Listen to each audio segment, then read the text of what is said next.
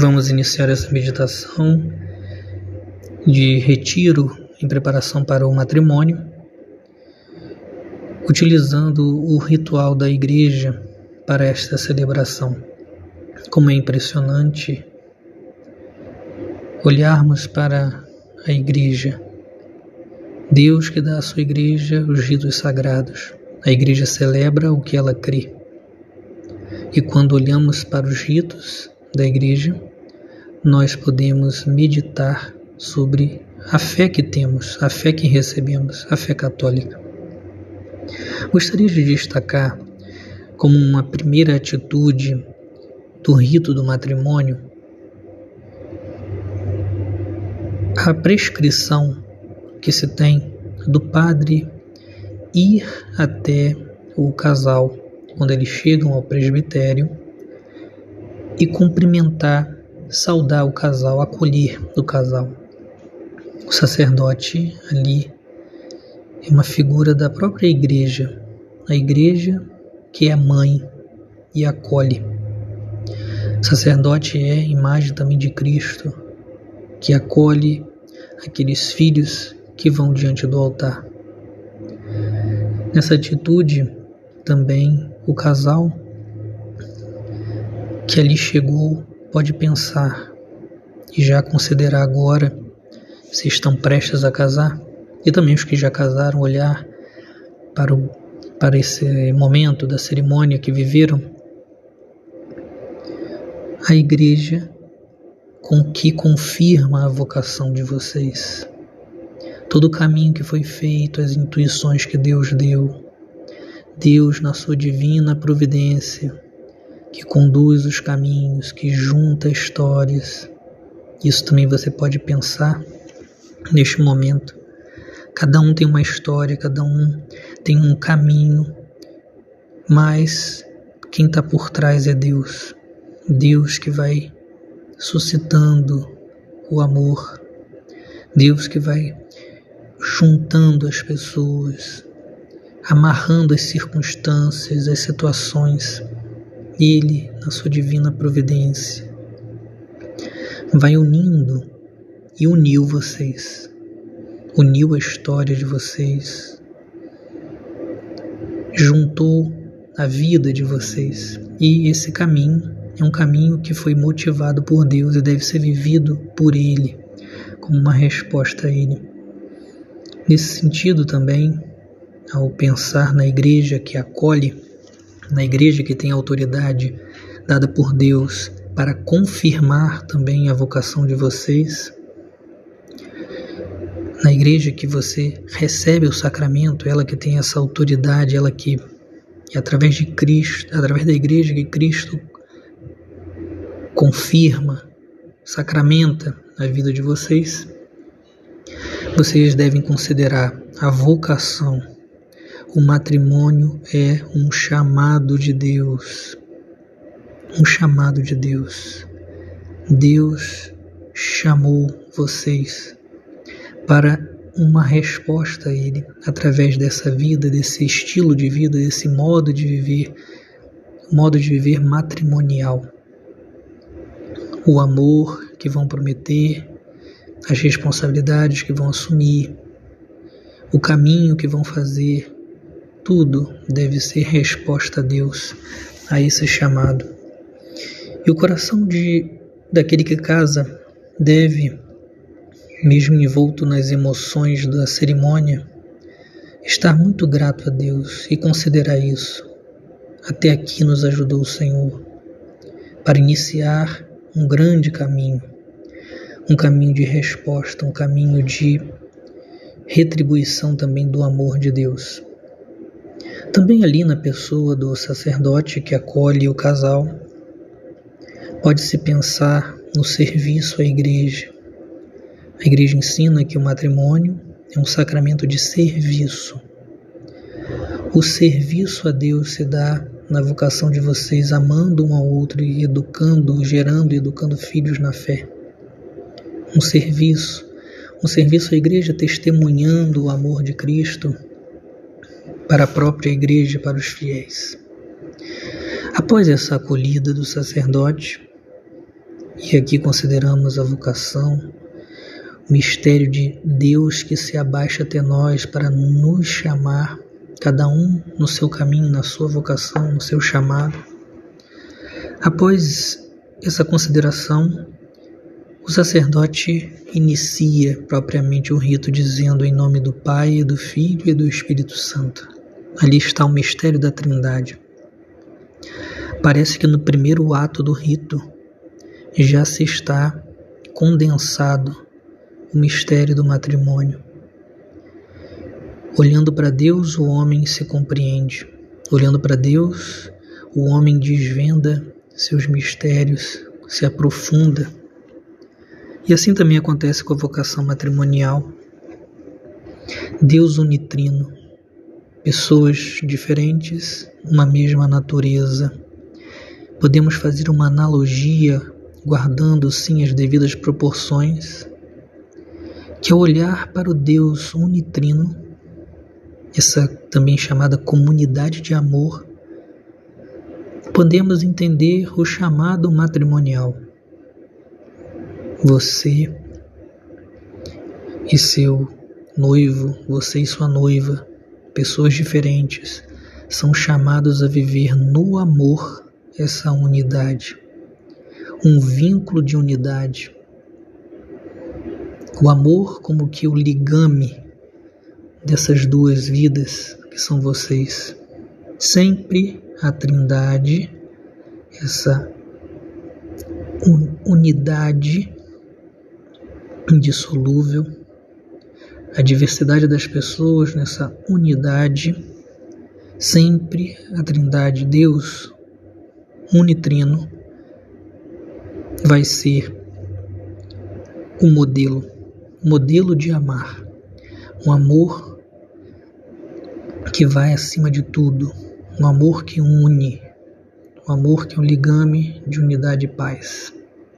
Também quando olhamos para a Trindade, nós podemos sempre pensar como essas as atitudes externas, as ações externas da Trindade, como chama a teologia, essas ações adextra, essas ações externas, esse amor que transborda, Deus que cria, Deus que redime, Deus que ilumina, é um amor tão grande que transborda. Assim também tem o matrimônio um grande modelo a olhar para Deus.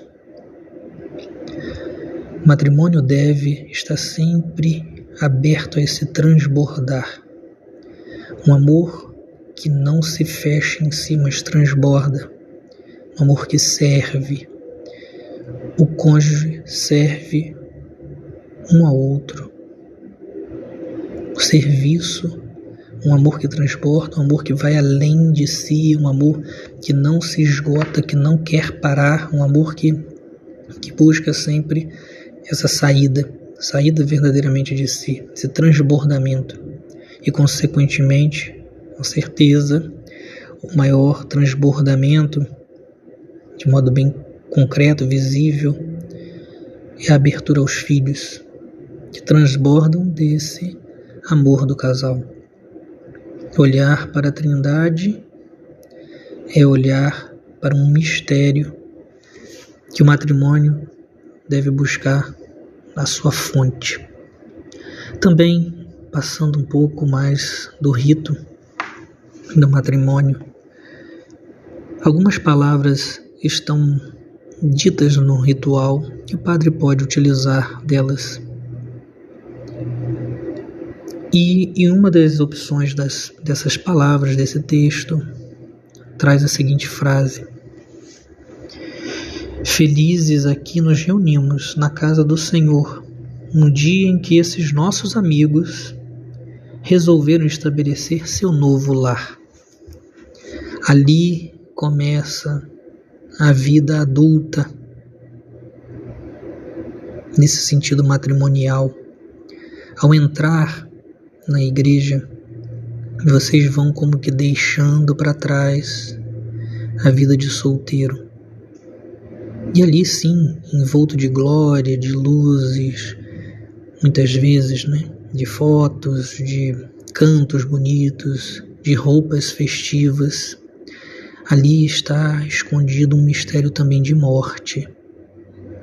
Não uma morte triste, mas é a morte da vida de solteiro, a morte do eu, para que possa nascer o nós. Isso é muito importante. Muitos matrimônios ficam sem vida e sem força por darem um passo de matrimônio com a, um pé na vida de solteiro. Ali, quando vocês resolvem estabelecer seu novo lar, vocês deixam pai e mãe. Vocês deixam de ser, entre aspas, filhos para agora ser esposo, ser esposa. O chefe da casa era seu pai, agora você, esposa, é o chefe dessa nova casa. A administradora do lar era sua mãe, Agora, esposa, você que é administradora deste novo lar. E para isso é preciso maturidade e assumir a responsabilidade. Não é mais também esse novo lar indica que não você não vive mais a sua vida programando a si mesmo sem ser família. Agora as decisões são tomadas pensando no todo, e nunca em si. Sempre é no bem do novo lar que foi estabelecido. A responsabilidade para manter uma casa, a responsabilidade para viver o sim a Deus, a responsabilidade para, para resolver os problemas, agora, cada um a seu modo, cada um na sua missão, está sobre vocês. Não é mais o pai nem a mãe mas agora são os dois neste novo lar, e isso é importante.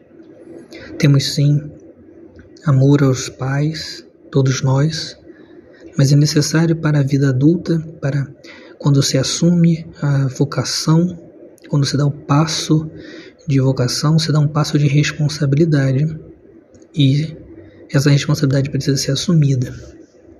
E diante de Jesus, na oração que estamos fazendo, também é importante pedir a graça da maturidade. Nosso Senhor sabe que estamos num tempo em que temos má formação. Somos formados de modo que há muita imaturidade. É preciso fazer um esforço e também contar com a graça para dar passos de crescimento humanos também e espiritual. E pedir ao Senhor a graça de não ter medo das lutas, confiar nele, confiar na graça que vão receber para poder viverem como adultos nesta nova vida, responsáveis pelo que assumiram não mais dependentes do pai, da mãe, não mais dependentes de, das coisas, do, de vida de solteiro, não mais também desejosos de uma falsa liberdade. Agora é um sim responsável, um sim responsável a Deus. Novo lar que foi estabelecido. Isso é um peso, mas é um peso suave, como diz Cristo, meu jugo é suave. Essa vida adulta que tem responsabilidades, ao mesmo tempo é uma vida que traz muita alegria e, e liberdade, contando sempre com a fortaleza que vem de Deus. Depois o rito passa para a liturgia da palavra. Deus fala ao seu povo e, de modo especial, na cerimônia do casamento, Deus fala ao coração daqueles que estão casando. A palavra de Deus é viva, é viva, Deus fala. Usaremos aqui, pensaremos aqui, uns textos que mais comumente são usados no casamento Obviamente, são várias opções, mas aqui pensemos na primeira leitura como a leitura de Efésios. Inclusive, se você está fazendo esse retiro de preparação para o casamento, marque para ler Efésios 5 e procure lá o texto, esse texto de São Paulo sobre o casamento. São Paulo diz sobre o amor de Cristo para com a igreja. Depois, mais para frente, nas outras meditações, vamos falar mais profundamente sobre essa missão do homem e da mulher que também diz ali São Paulo, mas nessa primeira meditação, com esse texto eu gostaria de sinalizar que o casal, ao ouvir essa palavra, o amor de Cristo para com a igreja é um amor que deve estar refletido no matrimônio pensar que vocês, ao assumirem o matrimônio, vocês entram num mistério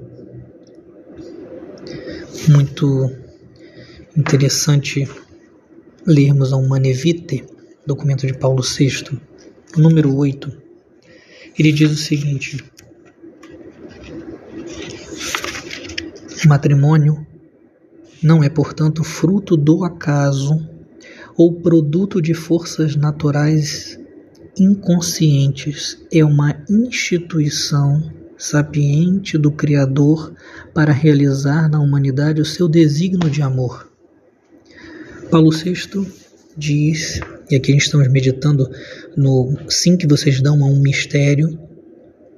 Paulo VI diz: o matrimônio não é fruto do acaso, não é fruto de humano, de uma de forças inconscientes, não, é uma instituição do criador. Isso deve mudar tudo, toda a compreensão. Porque veja, você no dia do seu casamento não dá um sim somente a um contrato ou não dá um sim a uma instituição que você mesmo vai montar, que você coloca regras e leis, não. Você dá um sim a um mistério, a um mistério de amor, a uma instituição dada por Deus, não fruto da invenção humana. E ali vocês então, ouvindo a palavra, estão prestes a prometer isso. O Salmo, destacamos ah, um dos salmos que, pode, que podem ser lidos Nessa missa, destacamos o Salmo 127. O Salmo diz: Assim será abençoado todo aquele que teme o Senhor. A tua esposa é uma videira bem fecunda no coração de tua casa. Os teus filhos são rebentos de oliveira ao redor de tua mesa. Também nesse salmo vemos a beleza da fecundidade. Todo aquele que casa é chamado a estar aberto a esse amor que transborda. Sua esposa é uma videira bem fecunda no coração de tua casa, diz a palavra de Deus. E ali está sinalizando, já naquele momento do casamento, os frutos dessa união. Os filhos, quando Deus os dá, são frutos concretos, bem visíveis desse amor que transborda, desse amor que também colabora com a obra da criação. Depois o Evangelho, que traz um tema forte que vocês prometem, vão prometer, a indissolubilidade.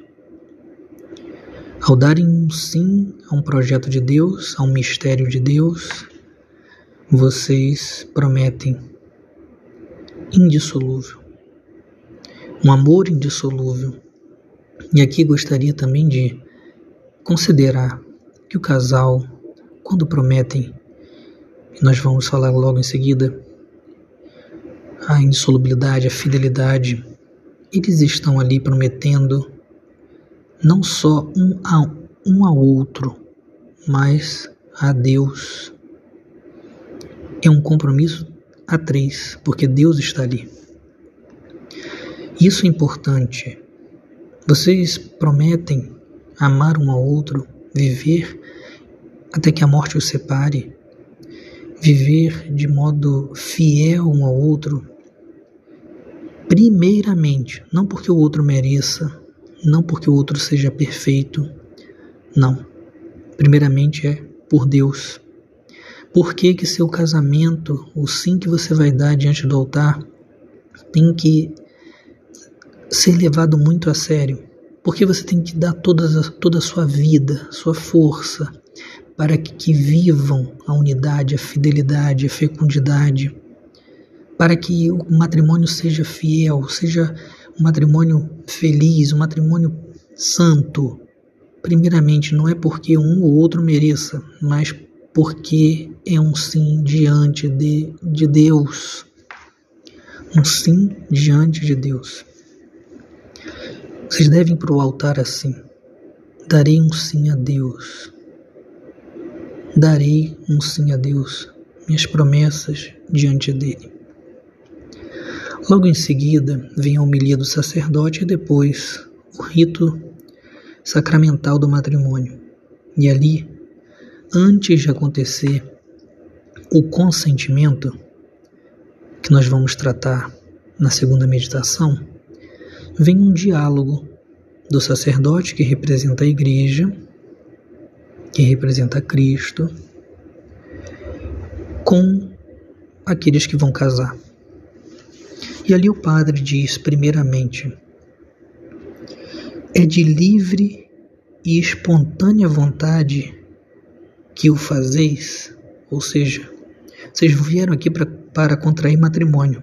É de livre e espontânea vontade que o fazeis. Liberdade. Isso é algo extremamente importante. Vocês discerniram e estão indo ao altar de forma livre. Inclusive, sem essa liberdade, o consentimento pode ser até falso. O casamento pode ser até inválido. Eu preciso ser livre. Livremente dizem sim a um mistério. Dizem sim a uma instituição estabelecida por Deus. Hoje, em nossa sociedade, você tem uma ideia falsa de liberdade. A liberdade, ela na sociedade é pensada como desassociado, então sem relação alguma com a verdade. E liberdade é fazer o que se sente, fazer o que, que se quer. E aqui no casamento, no rito do matrimônio, é de livre e espontânea vontade que vocês vêm aqui para dizer sim ao matrimônio. E sim, essa liberdade é eu escolho o matrimônio, a instituição que Deus estabeleceu do matrimônio. Livremente diz sim, eu escolho morrer para mim, morrer para meus impulsos, morrer para minhas ideias, para dizer um sim ao que Deus estabeleceu. Porque eu vivo para a glória dele, eu quero a glória dele, eu, eu o amo. E mesmo que por causa do, das minhas fraquezas, dos meus pecados, eu não compreenda, eu não entenda em algum momento, eu sei que o que ele estabeleceu, ou seja, a indissolubilidade, a fecundidade, a fidelidade, é o que é melhor para mim. E aí eu dou um sim a isso. Livre. Depois o padre diz, abraçando o matrimônio, e desprometer amor e fidelidade um ao outro. É por toda a vida que o prometeis? E o casal diz sim. Indissolubilidade e fidelidade. Um amor independente das circunstâncias. Ama por você mesmo. Eu te amo porque é você que Deus deu, não pelas circunstâncias. E pense, pense nisso, que grande dom. Você Tem alguém que vai dizer um sim a você diante de Deus, independente das circunstâncias da sua vida. Você vai dizer um sim diante do altar e também vai receber um sim. Não sabemos o dia de amanhã. Esse sim comporta que, se no outro dia você cair doente, você terá alguém do seu lado. Se daqui a uns anos você estiver inconsciente, você terá alguém todos os dias do seu lado. Se alguma catástrofe acontecer na sua vida, você terá alguém do seu lado, fiel. Que grande amor! O matrimônio é uma garantia de liberdade. As pessoas entendem o matrimônio como uma prisão. O matrimônio é uma garantia de amor. Amor até que a morte os separe. Independente de qualquer coisa, amor, fidelidade. Até que a morte os separe, estou ao seu lado. Até que a morte os separe, sou fiel. Essa fidelidade é: não pertenço a mais ninguém a não ser você. Os impulsos, os pensamentos, os afetos, as emoções, o carinho, a atenção. Em Deus sou todo teu.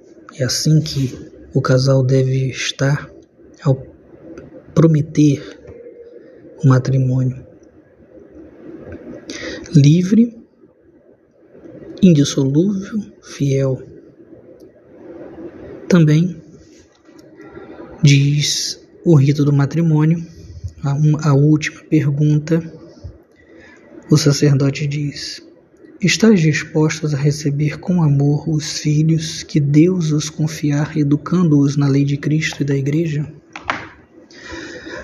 A fecundidade, a abertura, a fecundidade, esse terreno onde Deus pode plantar, colher, de acordo com a sua vontade, é entregar mesmo o coração a Deus, o corpo também a Deus. Ali é terreno. Fecundidade é abrir-se aos filhos que Deus manda, mas também abrir-se aos filhos que Deus não manda. Abrir-se aos filhos que Deus manda e o tempo que Ele dá a esses filhos. Não se sabe o futuro, mas é um sim a dizer a Deus, é um sim de que o Senhor não encontrará barreiras neste serviço, nesse serviço à vossa igreja, nesse serviço à vida, nesse serviço à sociedade, um sim generoso diante de Deus. Interessante também, a Manevite, logo no primeiro número, diz sobre essa fecundidade que é um gravíssimo dever gravíssimo dever. Vocês, ao subirem ao altar, prometem essa abertura na vida como um dever. Vocês devem isso a Deus, porque disseram um sim a essa vocação. Paulo VI fala que é um gravíssimo dever que sempre foi fonte de grandes alegrias diz ele, algumas vezes acompanhados de não poucas dificuldades. Número um da humanidade, mas sempre foi fonte de alegria. Fonte de alegria.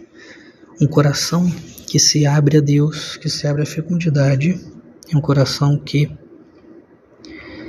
é fonte, que tem sempre alegria, porque a fecundidade é fonte de alegria, mesmo nas dificuldades. Quantas vezes casais testemunham isso? que no meio das dificuldades da vida dos filhos são alegria e alento. Deus age através dos filhos. A Sagrada Escritura fala que os filhos são a bênção do Senhor.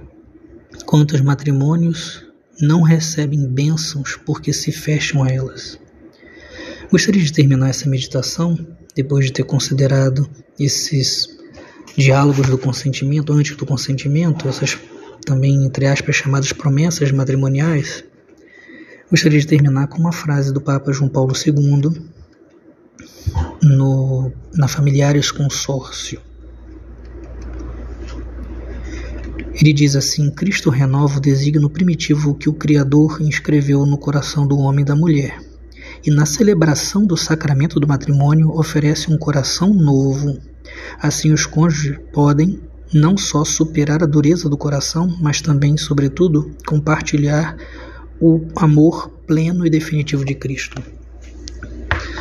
Ao pensar, ao considerar, ao meditar sobre o matrimônio como estamos fazendo, e sobre o rito do matrimônio, peça hoje a nosso Senhor a graça desse coração novo, que São João Paulo II diz, através do sacramento do matrimônio, através do rito do matrimônio, Deus dá um coração novo àqueles que casam, para que com este coração novo superem a dureza do coração do pecado, a dureza do egoísmo, a dureza da falta de amor, a dureza da avareza, o coração novo para dar esse sim a Deus.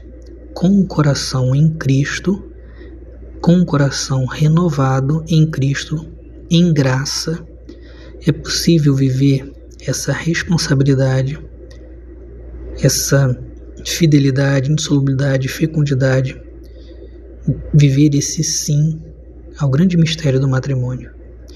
Peçamos à Virgem Maria, ela, mãe do sim, que seja sempre a condutora da vida matrimonial que nasce no altar. Amém.